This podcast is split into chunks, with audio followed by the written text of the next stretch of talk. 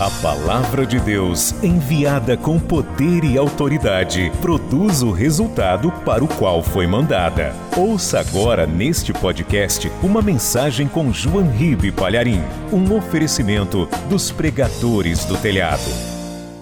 Você está com a palavra de Deus aí? Abra no livro de Zacarias, capítulo 12. Livro do profeta Zacarias, capítulo 12. Tem alguém perto de você sem a palavra de Deus? Se tiver, mesmo não conhecendo a pessoa, mostre para ela aonde que nós vamos ler. Diz assim: Peso da palavra do Senhor sobre Israel. Fala o Senhor, o que estende o céu e que funda a terra e que forma o espírito do homem dentro dele Eis que porei Jerusalém como um copo de tremor para todos os povos em redor e também para Judá, quando do cerco contra Jerusalém. E acontecerá, naquele dia, que farei de Jerusalém uma pedra pesada para todos os povos. Todos os que carregarem com ela certamente serão despedaçados e ajuntar-se-ão contra ela todas as nações da terra. Pastor João Ribe, que palavra é essa que o senhor está trazendo hoje? Uma palavra super atual. Uma palavra prevista para o nosso tempo. Uma palavra que tem a ver com o que o mundo está vivendo hoje. E eu só li três versículos para você que eu vou reler agora.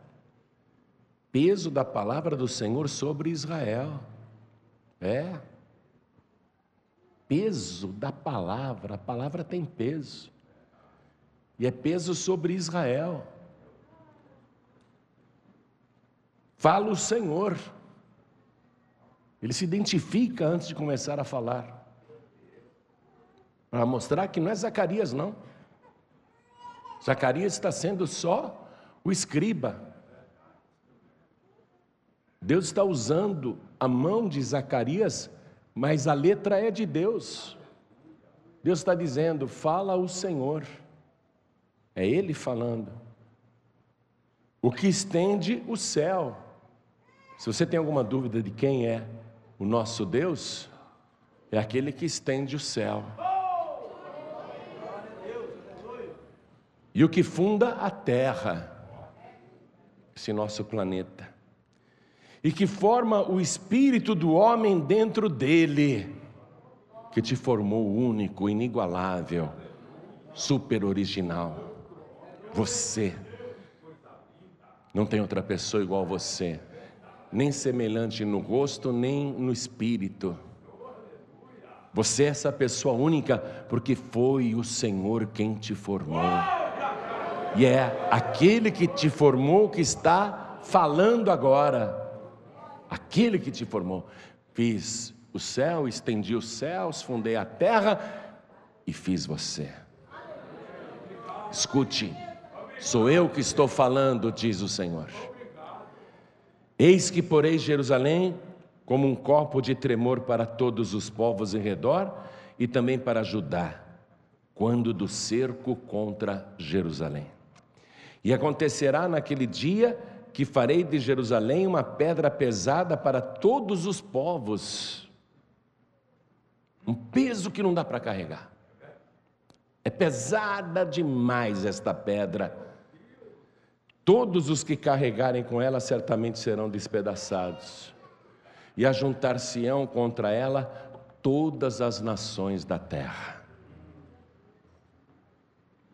Eu vou reler só o primeiro versículo agora e cada pessoa que está comigo aqui na sede internacional da Paz e Vida repete em seguida. Vamos lá. Peso da palavra, Peso da palavra do, Senhor, do Senhor sobre, Israel. sobre Israel. Olha a honra que você vai ter agora. Quando Deus mandou esta palavra, ele usou a mão de Zacarias. Agora ele vai usar a tua boca para falar. Escute, repita. Fala o Senhor. O.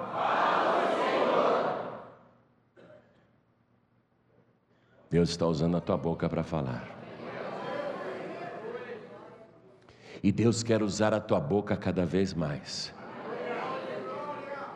Fala o Senhor, o que estende o céu e que funda a terra e que forma o espírito do homem dentro dele. Você percebeu uma coisa aí? Que ele forma o espírito do homem dentro dele? Quando você foi gerado, Deus formou o teu espírito neste corpo que estava sendo preparado. Ele forma naquele instante, ele não manda reencarnar de vida passada.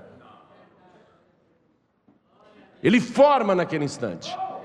Quando ele te gerou, ele formou o espírito, este que é você, único, inigualável, que nunca viveu antes neste mundo.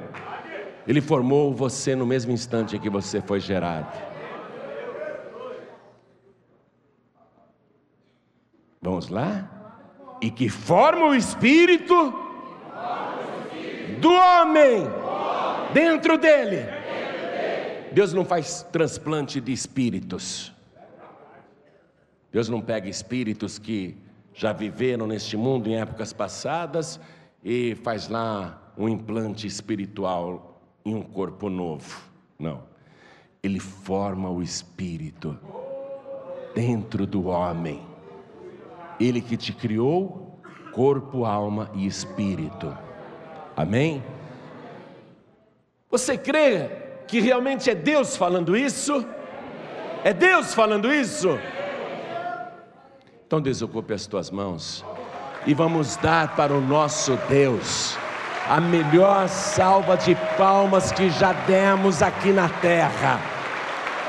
Tem que ser a melhor para aquele que estendeu o céu, que fundou a terra e que te formou. Oh glória, aplaude aquele que te formou. Aplaude, aplaude, continua. Continua, não pare. Você que está nos ouvindo pela rádio, seja no Brasil, em Portugal, Moçambique, Cabo Verde, Angola, Tomé e Príncipe, Macau, Timor-Leste, em toda parte, países de língua portuguesa, brasileiros e povos de língua portuguesa espalhados pelo mundo, que estão ouvindo pela rádio ou pela internet, junte-se a nós agora e aplaudam, aplaudam aquele que estendeu o céu, aquele que fundou a terra, aquele que formou o Espírito dentro de você. Oh glória, continua aplaudindo, continua aplaudindo e glorificando. Oh Pai querido, o Senhor é digno de receber de nós todo este louvor porque o Senhor nos criou, o Senhor nos formou, o Senhor nos deu vida. O Senhor não apenas é o nosso Criador, mas o Senhor é o nosso Redentor, e não mais apenas isso, também o nosso provedor, e aquele que se preocupa com cada morador da terra, recebe este louvor agora e sobre cada vida que te exalta, derrama a tua bênção, a tua virtude, o teu poder.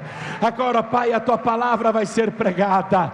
Ninguém quer ouvir um homem, todos querem ouvir o Senhor falar. Então, o Senhor que formou o homem, vem com teu espírito, tome a boca do pregador, tome os lábios do mensageiro, fala com cada pessoa que está ouvindo aqui e quem está ouvindo à distância, envia a tua palavra palavra com poder e autoridade, e que a tua palavra vá e produza o resultado para o qual está sendo mandada. Em nome de Jesus, diga amém, Jesus. Glória a Deus. Quem está sentindo a presença de Deus neste lugar? Foi bom ter vindo aqui hoje? Valeu a pena, não valeu? Mas eu quero que você dê mais uma salva de palmas para aquele que te formou. Oh glória, isso, aplaude, aplaude, aplaude. Graças a Deus. Podem se assentar, por favor, quem tiver lugar. Igreja, nesse versículo primeiro aqui, a gente já fez algumas reflexões, mas eu viajo bastante e cada vez eu estou orando em um lugar. É claro que eu prefiro orar a Deus na casa que eu moro aqui em São Paulo, mas quando eu estou viajando, eu faço a mesma coisa, tanto antes de dormir, como de madrugada. Eu levanto e vou orar. E eu estava orando na cidade de Natal, no Rio Grande do Norte. Aí, olhei para o céu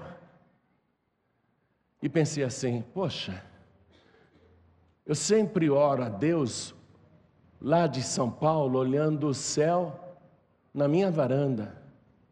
E eu sei que eu estou falando com Deus. E agora aqui em Natal, olhando este céu, e Deus está aqui me ouvindo, e, e Deus cuida de tudo ao mesmo tempo. Eu comecei a refletir sobre essas coisas. Porque quando a gente vai orar na nossa casa, a gente pede para Deus abençoar a nossa casa, a nossa família. Nós começamos a citar pessoas em nossas orações dentro de casa não é?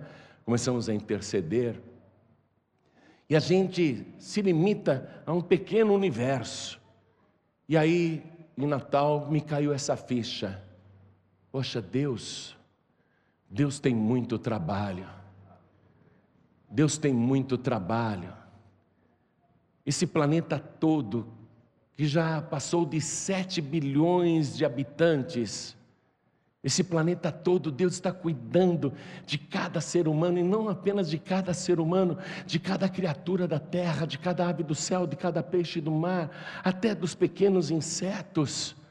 Deus cuidando de tudo isso, desse universo, e cuidando para tudo funcionar perfeitamente. Enquanto a gente está dormindo, Deus está trabalhando. Como Deus trabalha, Deus tem muito trabalho. A gente descansando e Deus continua trabalhando, cuidando de nós. Aí eu tive um outro pensamento. Quantas pessoas nesta imensa população do planeta está se lembrando de que Deus é o Criador, que estendeu esse céu, e que a gente enxerga só isso aqui, só esse céu estrelado ou de nuvens, mas que não é só isso. Quantas pessoas neste momento estão se lembrando de falar com aquele que estendeu o céu, que fundou a terra e que formou cada uma delas, e agradecer, porque mesmo não se lembrando de Deus, Deus sempre se lembra de cada pessoa e cuida particularmente.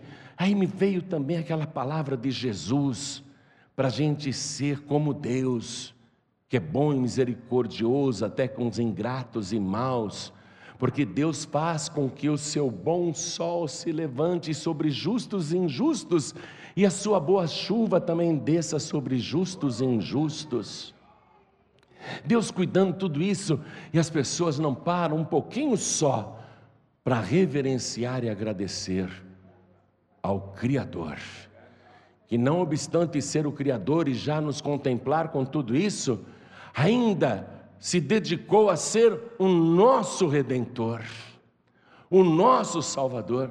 E sendo o nosso Salvador, ainda nos deseja, deseja tanto, que quer nos levar para um lugar melhor ainda que Ele tem preparado. E a gente mal arruma tempo para falar, agradecer e reconhecer a Deus tudo que Ele tem feito por nós.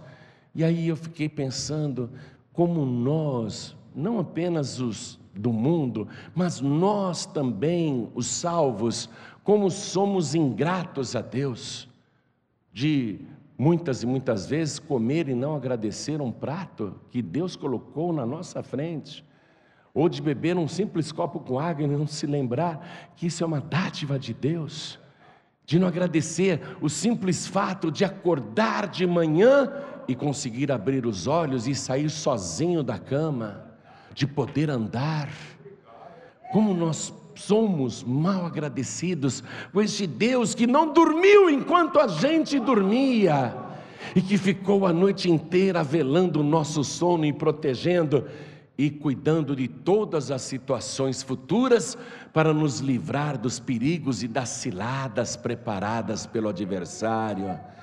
Como esse Deus trabalha e como nós também somos mal agradecidos. Como a gente tem que ficar dizendo o tempo todo: Senhor, eu te amo, Senhor, eu te amo, eu te amo, Senhor. Eu estou crescendo na minha vida espiritual, eu sinto isso porque eu não estou mais dobrando o meu joelho para ficar pedindo coisa para Deus. Eu já compreendi que eu tenho que dobrar o meu joelho diante da grandeza de Deus para ficar só agradecendo e dizendo: Eu te amo, Senhor. Eu te amo com todo o meu coração. Eu te amo com toda a minha alma, com todo o meu entendimento e com todas as minhas forças. E esse é justamente o primeiro mandamento. E o que ele requer de você é isso: que você o ame com todo o seu coração, com toda a sua alma, com todo o seu entendimento e com toda a sua força. Declarar este amor o tempo todo para aquele que estendeu os céus. E eu abri a revista, não sei agora qual foi, e nem sei de que semana foi, mas foi recente. E vi uma notinha desse tamanho, a foto de uma galáxia. E ao lado daquela pequena foto escrito assim: o telescópio espacial descobriu uma galáxia que está a 36 milhões de anos-luz da Terra. Uma galáxia. Uma galáxia é mais do que o nosso sistema solar, os nossos planetas. Uma galáxia enorme. E uma galáxia inteira a 36 milhões de anos-luz. Você sabe qual é a velocidade da luz? Quem sabe a velocidade da luz aqui? 300 mil quilômetros por segundo. Em um segundo, a luz percorreu 300 mil quilômetros. Você tem noção disso? E quem criou a luz? O nosso Deus, aquele que estendeu o céu. Agora imagine se você pudesse viajar a 300 mil quilômetros por segundo para visitar aquela galáxia recém-descoberta e não é a última, não, tá? Porque o telescópio que os homens fizeram enxerga só até lá. Porque continua.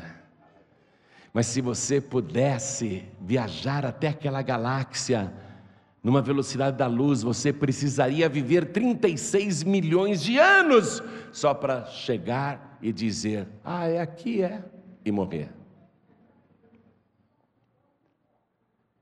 Quem está falando aqui é este Deus você está começando a entender a grandeza do teu Deus?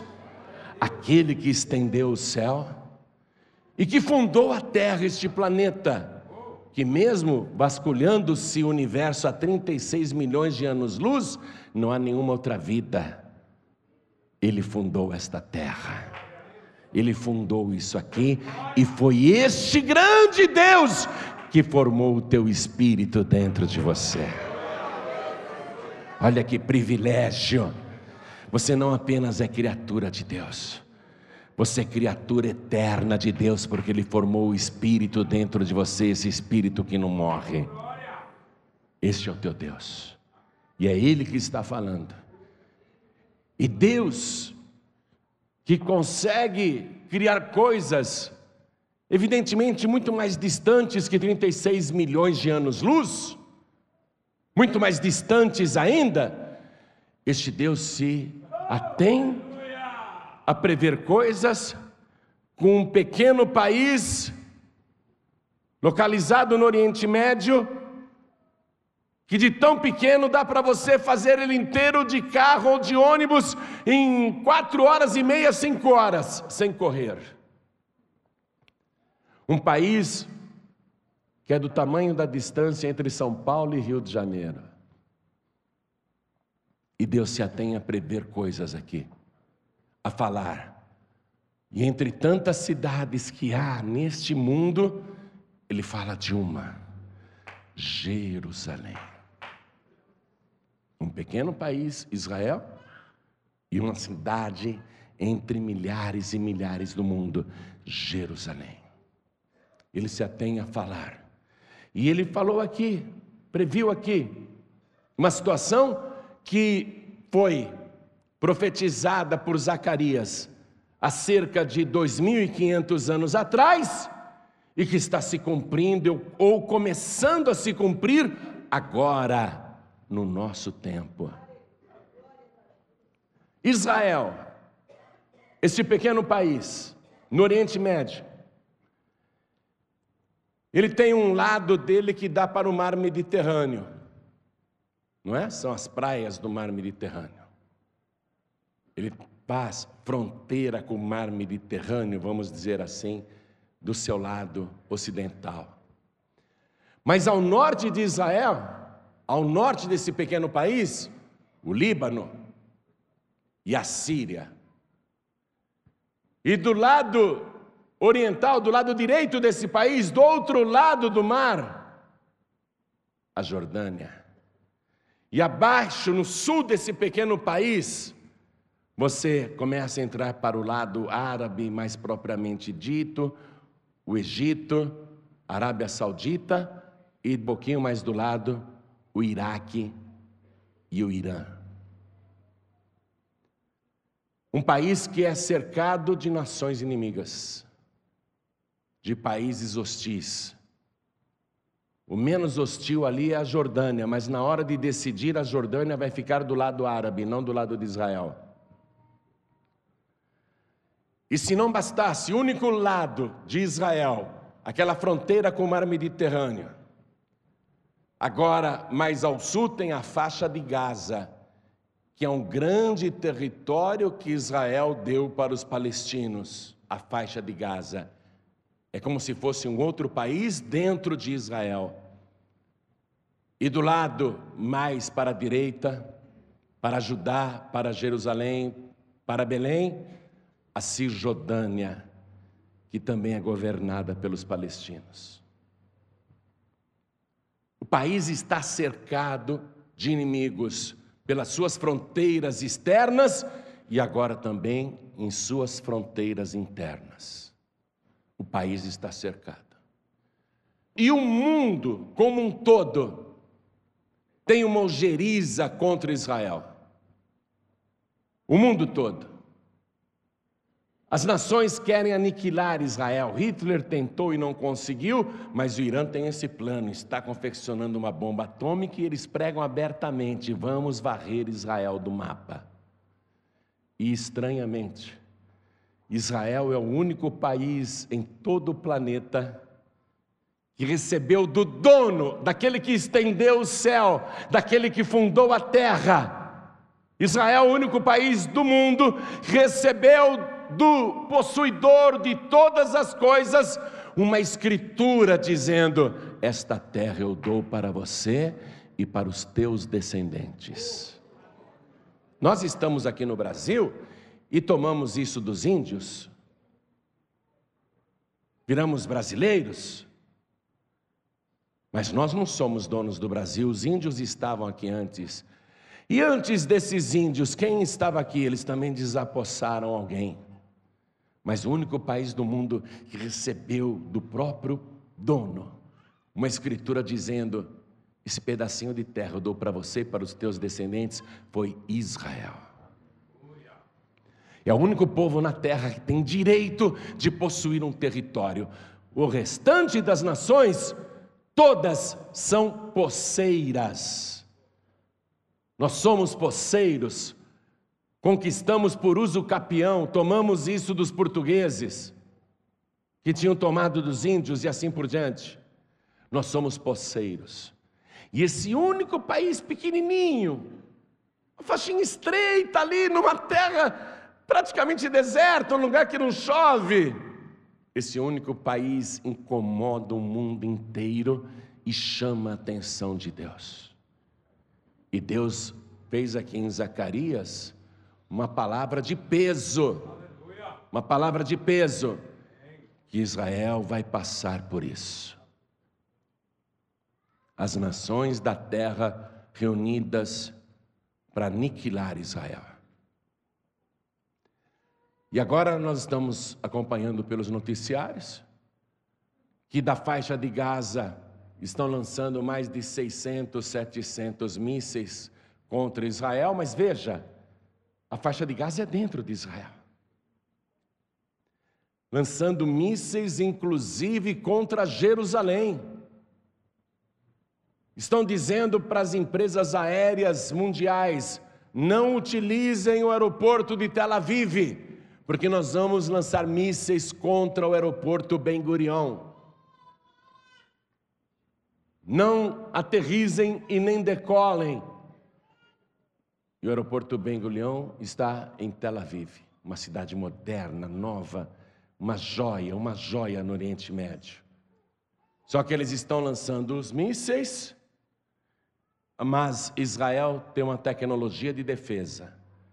Quando o míssil sai da faixa de Gaza e agora tem poder de fogo para alcançar Tel Aviv, para alcançar Jerusalém, Israel lança mísseis do seu território que interceptam e destroem os mísseis inimigos no ar. Só que Israel não vai ficar deixando eles atirarem bombas o tempo todo, então Israel vai lá, ah, é ali que está a artilharia deles. Então Israel manda os caças e, mesmo à distância, manda a sua artilharia pesada e está destruindo lá os locais inimigos que estão enviando esses foguetes contra Israel. Só que eles mudam a posição e continuam mandando mais foguetes, agora até contra Jerusalém. Acompanhe o noticiário. Procure se informar sobre tudo o que acontece em Israel e tudo que envolve Jerusalém. Eles estão lançando os mísseis Israel vai, consegue destruí-los no ar e contra-ataca. Aí você pega o jornal e o mundo começa a ficar com raiva de Israel. Por quê? Até o jornal Estado de São Paulo, que é de uma família judia, publicou essa notícia. Olha isso aqui. Mortes causadas por bombardeios de Israel contra Gaza passam de 100. Do lado de Israel, quantos já morreram? Ninguém. Aí o mundo fica com raiva. Olha como Israel realmente é um país cruel. Já matou mais de 100 palestinos. E os palestinos não conseguiram matar nenhum judeu com seus foguetes.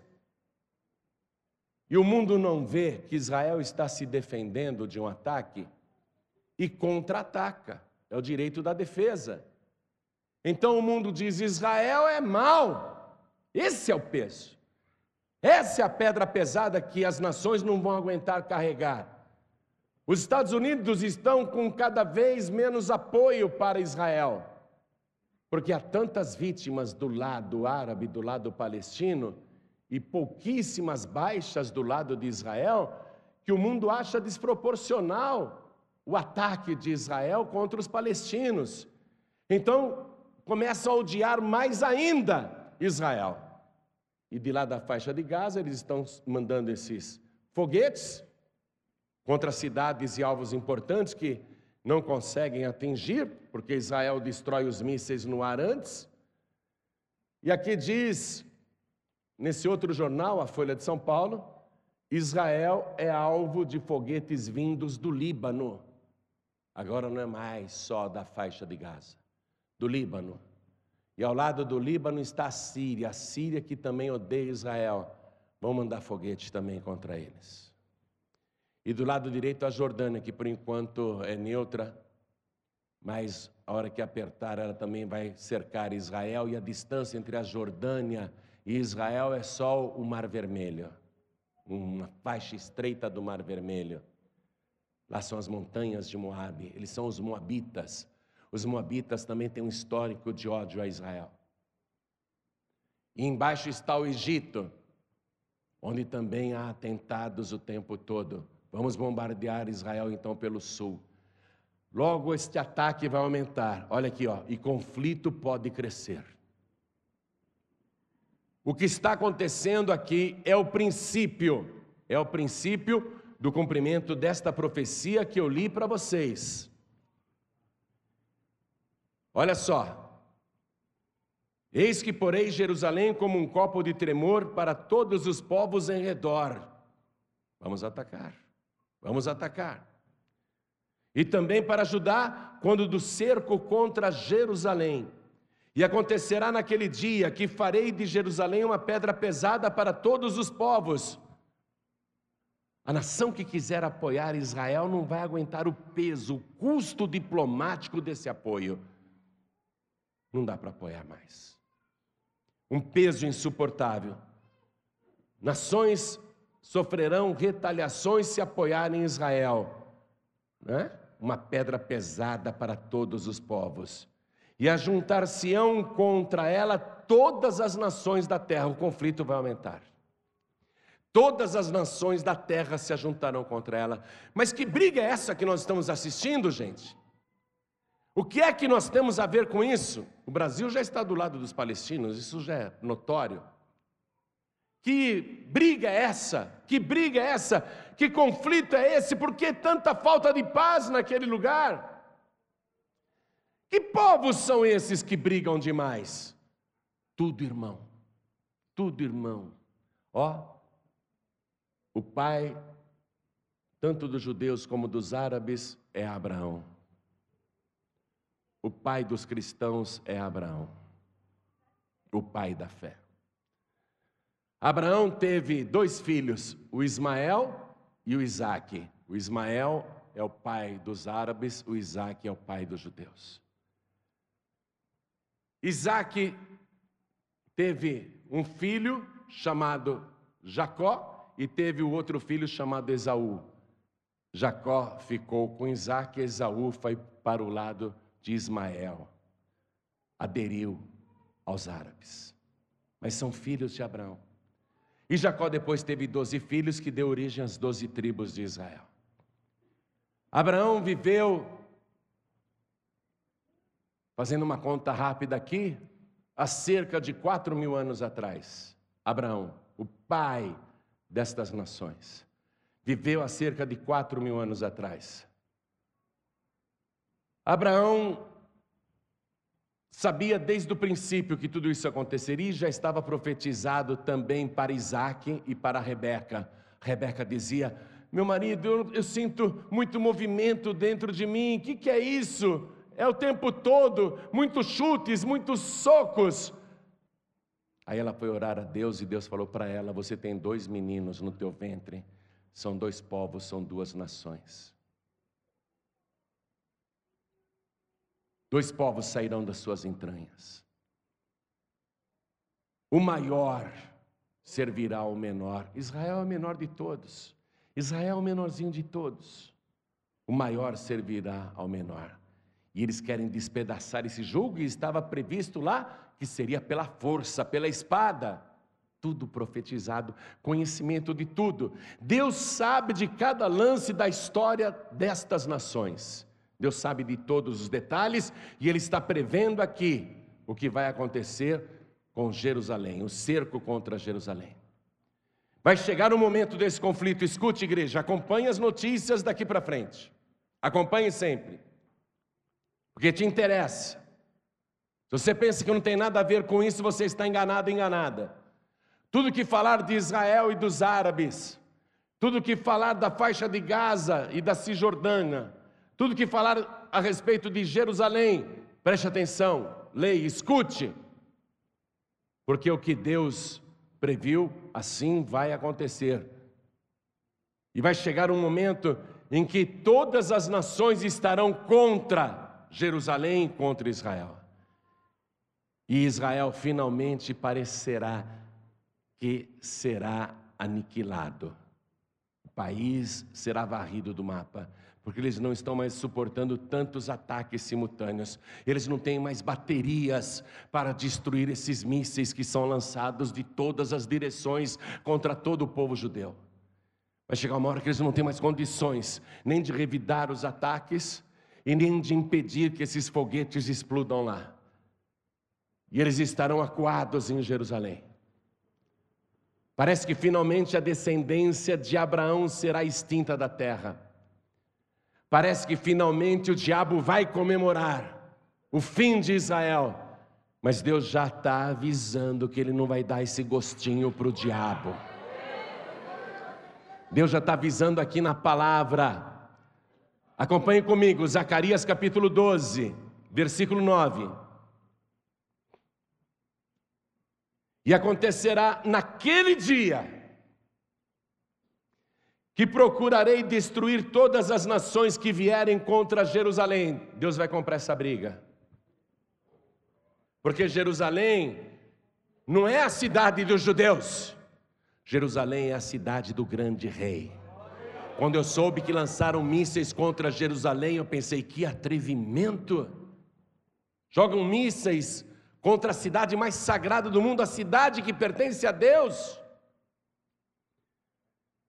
Deus está dizendo: eu vou lutar e vou destruir todas as nações que vierem contra Jerusalém, porque esta cidade é minha, é a minha capital no planeta Terra. E como é que Deus vai fazer isso? Porque os judeus ali, acuados em Jerusalém, a destruição iminente, parece que a história chegou ao fim. Nós não temos mais condição de revidar a tantos ataques. Nós não temos mais como defender o nosso povo, o nosso país, a nossa cidade. Senhor, chegou a hora. E eles vão começar a pedir que Deus intervenha, que Deus faça alguma coisa, que Deus mande o seu socorro. Você pode achar que o nome de Deus é Jeová, você pode chamá-lo de Yahvé, que até parece ser a forma mais correta, ninguém sabe. Eu só sei que os judeus estarão pedindo para Adonai. Adonai, El Shaddai, Todo-Poderoso. Eles estarão pedindo, El Shaddai, Todo-Poderoso. El Shaddai em hebraico quer dizer Todo-Poderoso. El Shaddai, El Shaddai, socorre-nos é o fim. E aí o céu vai se abrir. Diferente do ano 70 da era cristã, quando eles clamaram e não veio socorro e a cidade foi destruída, nesta profecia vai ser diferente. Deus está dizendo: eles vão clamar. Eles vão clamar e eu vou derramar sobre eles um espírito de clamor e de graça, porque Israel também já fez muita coisa bárbara no mundo. Não estou dizendo que eles são santos, não, viu? Eles já fizeram muitas atrocidades também, mas a maior delas foi crucificar Jesus, o próprio Deus, o próprio Shaddai. Eles crucificaram o próprio El Shaddai, o Todo-Poderoso. Se você não acredita que Jesus é o El Shaddai, o Todo-Poderoso, leia lá Apocalipse capítulo 1, eu gosto de ler isso. Gosto de ler especialmente para as testemunhas de Jeová que dizem que Jesus é um Deus menor, é um Shaddaizinho. Ele não é um Shaddaizinho, não, ele é o El Shaddai. Apocalipse capítulo 1, versículo 7. Eis que vem com as nuvens e todo olho o verá, até os mesmos que o traspassaram, e todas as tribos da terra se lamentarão sobre ele. Sim, amém. E ele diz no versículo 8: Eu sou o Alfa e o Ômega, o princípio e o fim, diz o Senhor, que é que era e que há de vir, o Todo-Poderoso El Shaddai. Israel vai ficar clamando: El Shaddai, socorre-nos. Mas eles estão querendo Jeová, eles estão querendo Yahvé. Socorre-nos, El Shaddai. Eles querem que Jeová socorra, eles querem que Yahvé socorra. Socorre-nos, El Shaddai. E Deus vai derramar esse espírito de graça e de súplica. Vê o versículo 10. Eu voltei para Zacarias capítulo 12, versículo 10. Deus falando: E sobre a casa de Davi e sobre os habitantes de Jerusalém derramarei o espírito de graça e de súplicas. Por que de graça? Por que o espírito de graça? Porque Deus não vai levar em consideração todas as atrocidades e barbaridades que a descendência de Abraão já fez no mundo. Deus não vai devolver para eles por aquilo que eles merecem, é a graça agindo em favor deles. É o espírito de graça relevando tudo para dar uma oportunidade de arrependimento. E eles, com espírito de graça, o favor imerecido, eles vão suplicar Eles vão suplicar e a súplica vai chegar nos ouvidos de El Shaddai, que estará olhando para eles e eles olharão para mim. Acompanhe o versículo 10. E olharão para mim. E olharão para mim a quem traspassaram. Eu li em Apocalipse, eis que vem com as nuvens e todo olho verá, até aqueles que o traspassaram. E olharão para mim a quem traspassaram, e o prantearão, como quem pranteia por um unigênito. Você percebe que ele falou na primeira pessoa e depois ele se dirige a ele mesmo como se fosse um terceiro? E o prantearão? Por que, que eles prantearão Deus como se fosse um terceiro? porque eles vão olhar o socorro vindo. Israel, com espírito de graça e de súplica, clamou, o céu se abriu, e o El Shaddai está vindo. Mas quando eles olharem para o El Shaddai, olharão para mim, a quem traspassaram. Por isso, o espírito de graça o Espírito de graça é para eles e é para mim e para você, porque todos nós somos responsáveis pela morte de Jesus.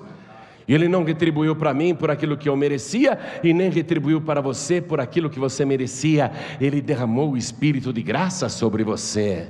Por isso que você foi salvo sem merecer. Os judeus também merecem ser salvos sem merecer mas naquele dia olharão para mim a quem traspassaram e o prantearão, e o prantearão como se pranteia por um unigênito. Então era ele. Essa história que os nossos pais dizem há tantos milhares de anos que é mentira, que ele era um falso profeta, que ele era um enganador, que ele era um mentiroso, que ele era um mágico, um ilusionista. A história que nós sempre acreditamos que os nossos pais contavam como verdadeira e rejeitamos Yeshua, rejeitamos Jesus, não quisemos saber de Jesus, então é Ele, então é Ele.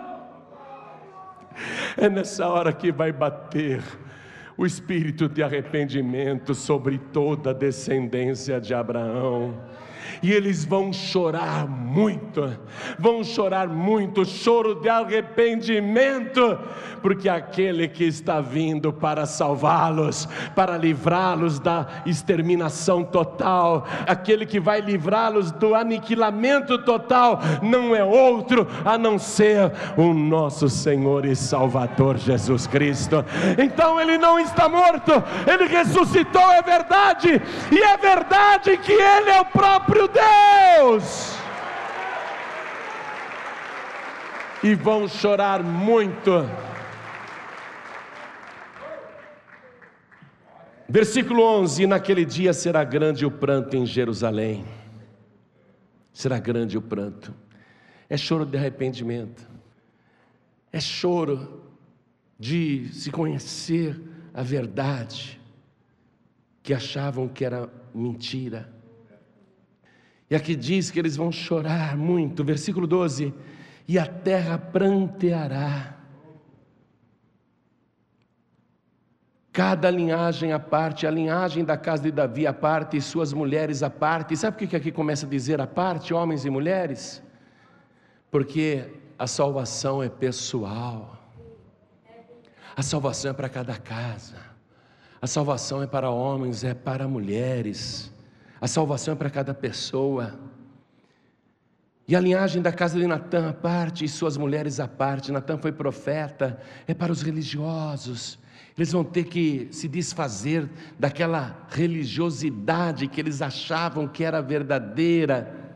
E eles vão chorar muito porque agora encontraram o Salvador. A linhagem da casa de Levi, Levi são os diáconos do templo os que fazem o serviço do templo. Quer dizer que todo o nosso serviço no templo até hoje foi em vão, porque rejeitamos o El Shaddai. Ele é o El Shaddai. A linhagem da casa de Levi à parte e suas mulheres, todo mundo chorando à parte. A linhagem de Simei à parte e suas mulheres à parte, todas as mais linhagens, cada linhagem à parte e suas mulheres à parte, cada linhagem à parte, porque cada pessoa tem que cuidar da sua própria salvação. E tem que trabalhar pela salvação da sua linhagem, da sua descendência, da sua família, porque Jesus está voltando. Os fatos estão aí. Nós estamos assistindo o cumprimento de várias coisas ao mesmo tempo. É um sinal atrás do outro, não apenas guerras e rumores de guerras entre nações, mas no que diz respeito a Israel, o peso da palavra de Deus sobre Israel está se cumprindo diante dos nossos olhos. O céu vai se abrir, Jesus Cristo vai voltar, o El Shaddai vai voltar. E quando ele voltar, ele vai exibir as marcas. Você vai poder ver esse atestado de autenticidade.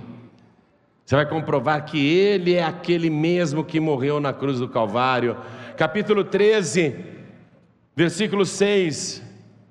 E se alguém lhe disser, olhando para o El Shaddai, que feridas são essas nas tuas mãos? Imagine isso foi escrito 500 anos antes de Cristo. Que feridas são essas nas tuas mãos? Dirá ele. São as feridas com que eu fui ferido em casa dos meus amigos. Ele não vai dizer meus inimigos. Ele não vai dizer foram as feridas que os meus inimigos fizeram. Foram as feridas das pessoas que não gostavam de mim que fizeram isso o El Shaddai, aquele que estendeu o céu e a terra, o que formou o teu espírito. Ele não sabe odiar, ele não sabe se vingar. Que feridas são essas nas tuas mãos? Que feridas! Sendo o Senhor Todo-Poderoso, Sendo o Senhor quem é, que feridas são essas? Ele vai dizer isso. Eu estava na casa dos meus amigos, eles me fizeram isso. É o espírito de graça e de súplica. A gente não se lembra dele, a humanidade não se lembra dele, mas ele mesmo assim continua nosso amigo continua cuidando de cada um de nós, continua buscando, procurando salvar.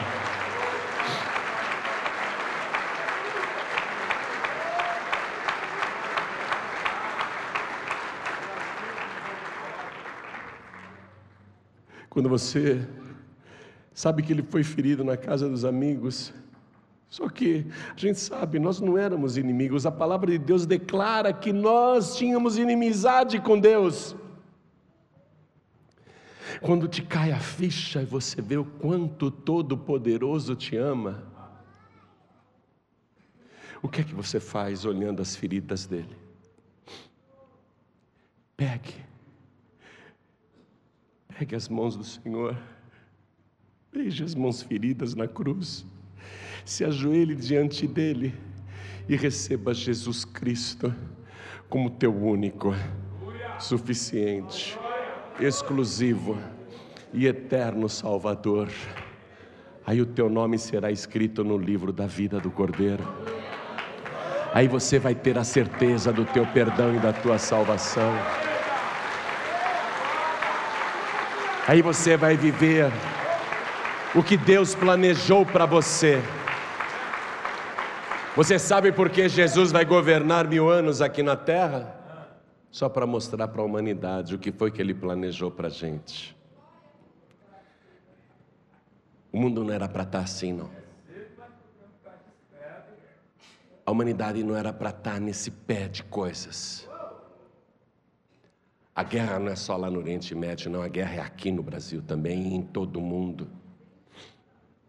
As pessoas estão se destruindo. As pessoas estão se matando, desamor, ódio, traições, vinganças, egoísmos. o mundo está nesse pé, mas não era para estar assim. Ele vai consertar todas as coisas. Ele é o único que pode consertar todas as coisas. Mas Ele quer começar consertando a tua vida. Então toda a igreja fique de pé agora. Ele quer começar consertando a tua vida. Ele quer fazer uma obra em você. Quantas coisas ruins você tem aí nesse corpo que Ele formou?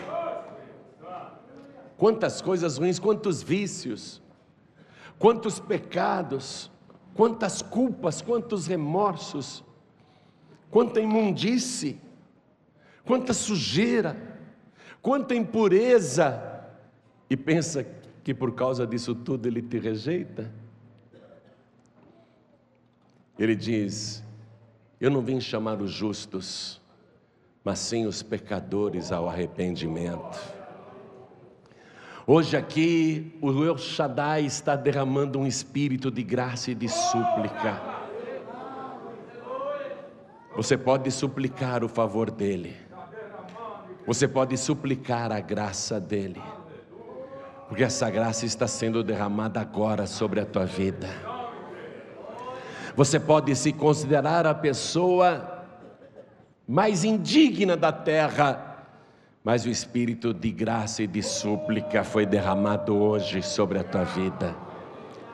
Quando o espírito de graça e de súplica é derramado sobre o pecador, ele chora. Ai, que vida que eu tenho levado. O que é que eu tenho feito na minha vida? Agora eu entendo, agora eu entendo que eu estava jogando minha vida fora e ele começa a chorar. O espírito de graça e de súplica faz o pecador chorar, se humilhar diante de Deus. E o Senhor vem e se apresenta em primeira mão para você. Israel só o verá naquele dia, só naquele dia, mas você vai vê-lo agora. Ele se antecipa para você. O dia que está marcado para Israel, no teu caso, foi antecipado para agora, para já. Você pode olhar para ele, aquele que foi traspassada. Um dia toda a humanidade o verá, até aqueles que o traspassaram, até aqueles que o rejeitaram, mas bem-aventurados aqueles que tiveram a graça de receber o espírito de súplica e se ajoelham na presença do Senhor para pedir o perdão e a salvação de suas almas. Não tem nada mais valioso. Eu vou dizer uma coisa para você. Sabe aquela galáxia que os cientistas descobriram agora há 36 milhões de anos-luz do planeta Terra? Aquilo tudo lá, aquela enorme galáxia que ainda não foi explorada aquilo ali não vale a tua alma. Jesus não morreu pelas galáxias, ele não morreu pelos planetas e pelas estrelas, nem pelos satélites, ele morreu por você. Uma alma vale mais do que todo ouro e toda a prata do mundo. Uma alma vale mais do que o mundo todo. Olha o valor que ele dá para você porque foi Ele quem te formou e colocou o Espírito dentro de você, Ele te formou. Ele formou o teu espírito e Ele sabe o quanto esse espírito que Ele formou em você é precioso. Tão precioso que Ele se deixou ferir na cruz do Calvário. Você pode ignorá-lo, seria uma ingratidão. Mais uma. Você pode fazer de conta que não precisa dele. E que você não acredita nessa história de um santo morrendo por um pecador. Pode ser que você cometa agora mais uma ingratidão contra ele e o rejeite. Pensa que ele vai deixar de te amar? Pensa que ele vai te abandonar? Imagine se eu fosse Jesus, eu estou lá na glória Ainda não desci a terra, ainda não fui crucificado, mas estou sabendo que se eu for lá, eles não vão me receber. Eu estou sabendo que eu vou lá para fazer o bem para eles, mas eles vão me fazer feridas nas mãos, nos pés e no lado. Vão colocar uma coroa de espinho na minha cabeça. Eu já estou sabendo tudo o que eles vão fazer com muita antecedência, então não vou não. Eu faria isso, você faria isso, mas não o El Shaddai. Não aquele que estendeu o céu, que fundou a terra e formou o espírito dentro de você. Ele olhou e disse: Eu irei, vou passar por tudo isso, mas eu não vou deixar com que aquela pessoa que eu formei se perca. Eu vou buscá-la dia e noite até que ela me ouça, e então eu salvarei a sua alma. É agora, é agora. Para você, Jesus voltou agora. Para você, Jesus está se revelando agora. Você está olhando para aquele que foi traspassado, ele se revelou a você. E agora, o que é que você vai fazer? Ignorá-lo ou recebê-lo? Pastor, o que, que eu ganho em recebê-lo? Ah, você vai receber o poder de se tornar semelhante a Ele, Filho de Deus. Você vai ter o direito de morar junto com Ele por toda a eternidade. Um dia Ele te levará para lá se você perseverar até o fim. E por toda eternidade, nunca mais você chorará, porque Ele enxugará dos teus olhos toda lágrima. Ele vai trabalhar tanto na tua vida que você vai lamentar o tempo perdido, o tempo que você o ignorou, o tempo que você fez de conta que não era contigo. Você vai lamentar o tempo perdido, porque Ele vai te abençoar tanto se você recebê-lo, que você vai dizer: Eu não mereço, mas eu agradeço. Aí você vai chegar naquele ponto em que só agradece, em que só diz: Eu te amo, eu te amo com todo o meu coração. Eu te amo com toda a minha alma. Eu te amo com todo o meu entendimento. Eu te amo com todas as minhas forças. Olhem todos para mim. Esse é o momento. Essa é a hora. É a hora da transformação. É a hora em que o casulo vai se abrir. É a hora em que você vai receber a a verdadeira natureza que Deus planejou para você. Não apenas essa natureza humana servil, pecadora, mas uma nova natureza. Ele vai te transformar em filho de Deus. Olhe para mim, é a grande oportunidade. Jesus está voltando. Você pensa o quê? Ó, os sinais estão aí, Jerusalém já está sendo atacada, Israel está cercado, ele vai se revelar brevemente para os judeus. Mas antes dele se revelar para os judeus, ele vai provocar o arrebatamento dos salvos. Isso que você está acompanhando pelo noticiário é um início, é um preparatório para os judeus. Porque para você tudo já foi preparado há dois mil anos atrás. Para você tudo já foi preparado. Agora Ele está preparando para os judeus, entenda isso. Para você Ele já preparou. Brevemente os judeus o reconhecerão como único Salvador.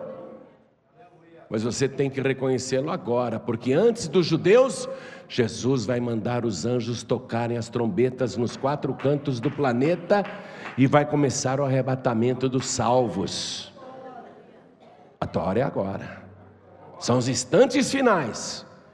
Nós estamos vivendo as últimas horas, as últimas horas do tempo da graça. O tempo da graça depois só vai voltar para os judeus quando Ele derramar o espírito de graça e de súplica. Mas o nosso tempo da graça está terminando. O arrebatamento vai ocorrer a qualquer momento. Então olhem todos para mim. Quem aqui ouvindo esta palavra, entendendo a palavra, crendo na palavra, quem aqui quer deixar de ser ingrato com Deus? Quem aqui quer receber o El Shaddai? Quem aqui quer receber o Senhor Jesus como único, suficiente, exclusivo e eterno Salvador? Quem quer, erga a mão direita assim bem alto, todos que querem. Todos que querem, ergam bem alto as mãos. Diga eu quero, eu quero, eu quero, eu quero. Inclusive lá no fundo, todos que ergueram as mãos, venham para cá. Saiam dos seus lugares agora, todos que ergueram as mãos, peçam licença para a multidão e diga: O Espírito de graça e de súplica foi derramado sobre mim, eu preciso ir para frente. Venha, venha, vamos aplaudir, vamos aplaudir. Olha a multidão que está chegando.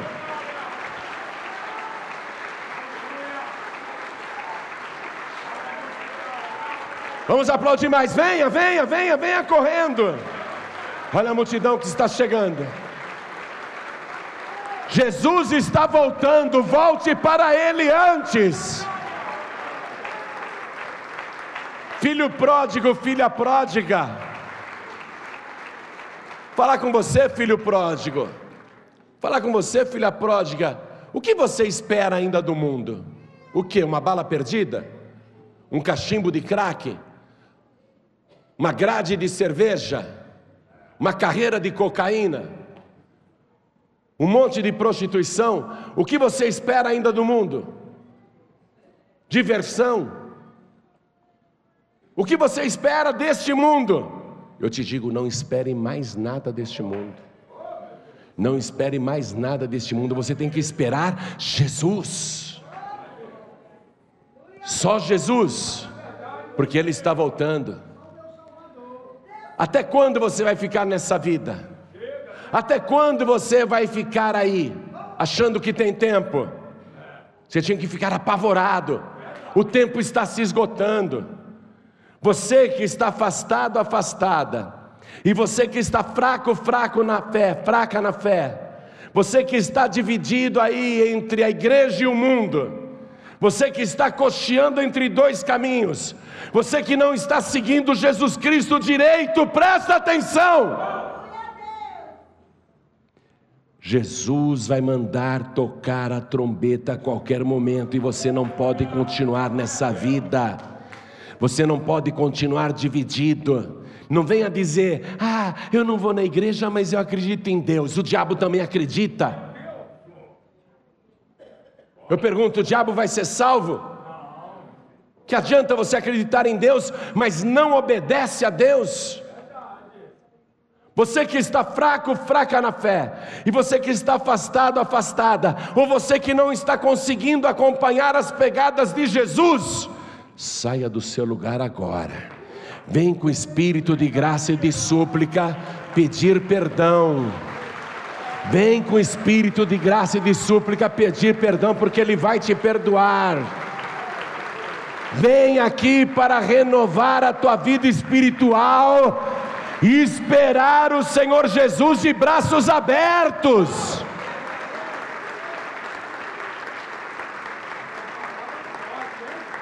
A partir de hoje você vai viver de uma nova maneira com Deus, numa comunhão que você nunca teve antes no entendimento que você nunca teve antes. Os que estão vindo aqui para frente vão receber esta bênção. Você que está fraco, fraca na fé, aproveita e vem para frente também. Porque vai ser derramado aqui, além do espírito de graça e de súplica, será derramado também um espírito de sabedoria. Você vai ter um entendimento de Deus como você nunca teve antes. Você vai compreender as coisas do Espírito como você nunca compreendeu antes. E quem quer receber esta dádiva, porque ela também é oferecida gratuitamente, é pela graça, vem aqui para frente. Vem aqui para frente, porque Deus vai derramar isso. Você vai resistir muito mais aos ataques do diabo. Você vai ter discernimento com as ciladas do inimigo. Você vai conseguir ficar firme mesmo naquelas horas mais difíceis. Vem para cá. O Espírito Santo vai fazer isso por você. E enquanto as pessoas estão vindo, quero falar com você que está assistindo essa mensagem pela TV, ou pela internet, ou através de um DVD que um pregador do telhado te deu, quer entregar a vida para Jesus, ajoelhe-se aí ao lado do teu televisor. Quero falar com você que está ouvindo à distância em qualquer rádio no Brasil. São centenas e centenas de emissoras transmitindo esta mensagem. E esta emissora que você está ouvindo agora, Deus preparou para falar isto com você. Filho meu, filha minha, me dá o teu coração, me entrega a tua vida. Você ouviu a mensagem à distância? Quer entregar a vida para Jesus? Ajoelhe-se ao lado do teu rádio. Você que está ouvindo nos países de língua portuguesa, quer entregar a vida para Jesus, porque Ele está voltando e não é só para o Brasil, não. Ele está voltando por Portugal, Ele está voltando também por Angola, por Moçambique, por Cabo Verde, por Tomé e Príncipe, por Timor-Leste, por Macau. Ele está voltando para o planeta inteiro. O arrebatamento vai acontecer simultaneamente em todas as partes do mundo. No abrir e piscar de olhos, os salvos serão arrebatados. Quer se render ao Senhor Jesus, o El Shaddai, o Todo-Poderoso? Onde você estiver, povos de língua portuguesa, ajoelhem-se ao lado do rádio. Você que está dirigindo e ouvindo esta mensagem, é urgente demais você entregar a vida para Jesus e voltar para Jesus. É a hora, não dá para protelar mais. Para onde você estava indo? Para uma balada? Para onde você estava indo? Para um inferninho? Para onde você estava indo? Para um barzinho? Eu acho melhor você mudar o teu caminho. Eu acho melhor você que está dirigindo mudar o teu caminho, mudar a tua direção e voltar para os braços do Senhor, entregar a vida para Jesus. Quer entregar a vida para Jesus? Coloque a mão direita sobre o teu coração. Você que está ouvindo esta mensagem no seu celular, ou dentro de um ônibus, do trem, do metrô, do comboio, da lotação, da van, dentro do presídio, dentro do hospital, onde você está, quer entregar a vida para Jesus? É possível você se ajoelhar onde está? Não é possível? Então dê um sinal para Deus, coloque a mão direita sobre o teu coração, porque nós vamos orar. Eu vou pedir para todas as pessoas que vieram à frente para dobrarem os joelhos diante do altar. Você que está de joelhos e a igreja de pé, por favor, a igreja, estenda a mão direita na direção de cada pessoa ajoelhada. E você que está de joelhos, com a mão direita sobre o teu coração, ore assim comigo, meu Deus e meu Pai a tua palavra desvendou para mim um segredo. O Senhor está voltando e brevemente voltará também para os judeus, mas primeiro para mim. É grande o meu privilégio e eu quero pedir ao Senhor que me ajude a permanecer fiel até o fim. Não me deixe desviar, nem para a esquerda, nem para a direita, nem por um segundo sequer, por tempo algum. Me ajude, Senhor, a perseverar até o fim. Eu quero te pedir, Pai, que este espírito de graça e de súplica que se derramou sobre a minha vida, alcance agora o trono da tua graça e faça a minha oração ter a tua resposta. O que eu quero é o perdão dos meus pecados. O que eu quero é que o Senhor apague o meu passado. O que eu quero, a minha súplica é que o Senhor purifique a minha mente e o meu coração. O meu pedido é que o Senhor retire de mim toda imundície, toda impureza e me dê agora a certeza e a alegria da minha salvação. E eu quero também que o Senhor derrame agora sobre mim o espírito de sabedoria, para eu ter comunhão verdadeira e íntima com o Senhor, como eu nunca tive. Eu quero, meu Deus, o um entendimento completo da tua palavra. Eu quero saber te servir, te amar e te esperar. Por isso, Senhor, derrame sobre mim a tua virtude e o teu poder. Confirme agora o meu perdão e o meu nome no livro da vida. Não permita, Senhor, que o meu nome seja arriscado do teu santo livro e me ajude a perseverar até o fim, por Jesus Cristo, o meu único, suficiente, exclusivo e eterno Salvador, para todos sempre. Amém. Você acabou de receber as boas novas do Evangelho através de João Ribe Palharim, um oferecimento dos pregadores do telhado. Participe da reunião de Paz e Vida. Para informações, acesse pazevida.org.br. Paz e Vida, lugar de gente feliz e ungida.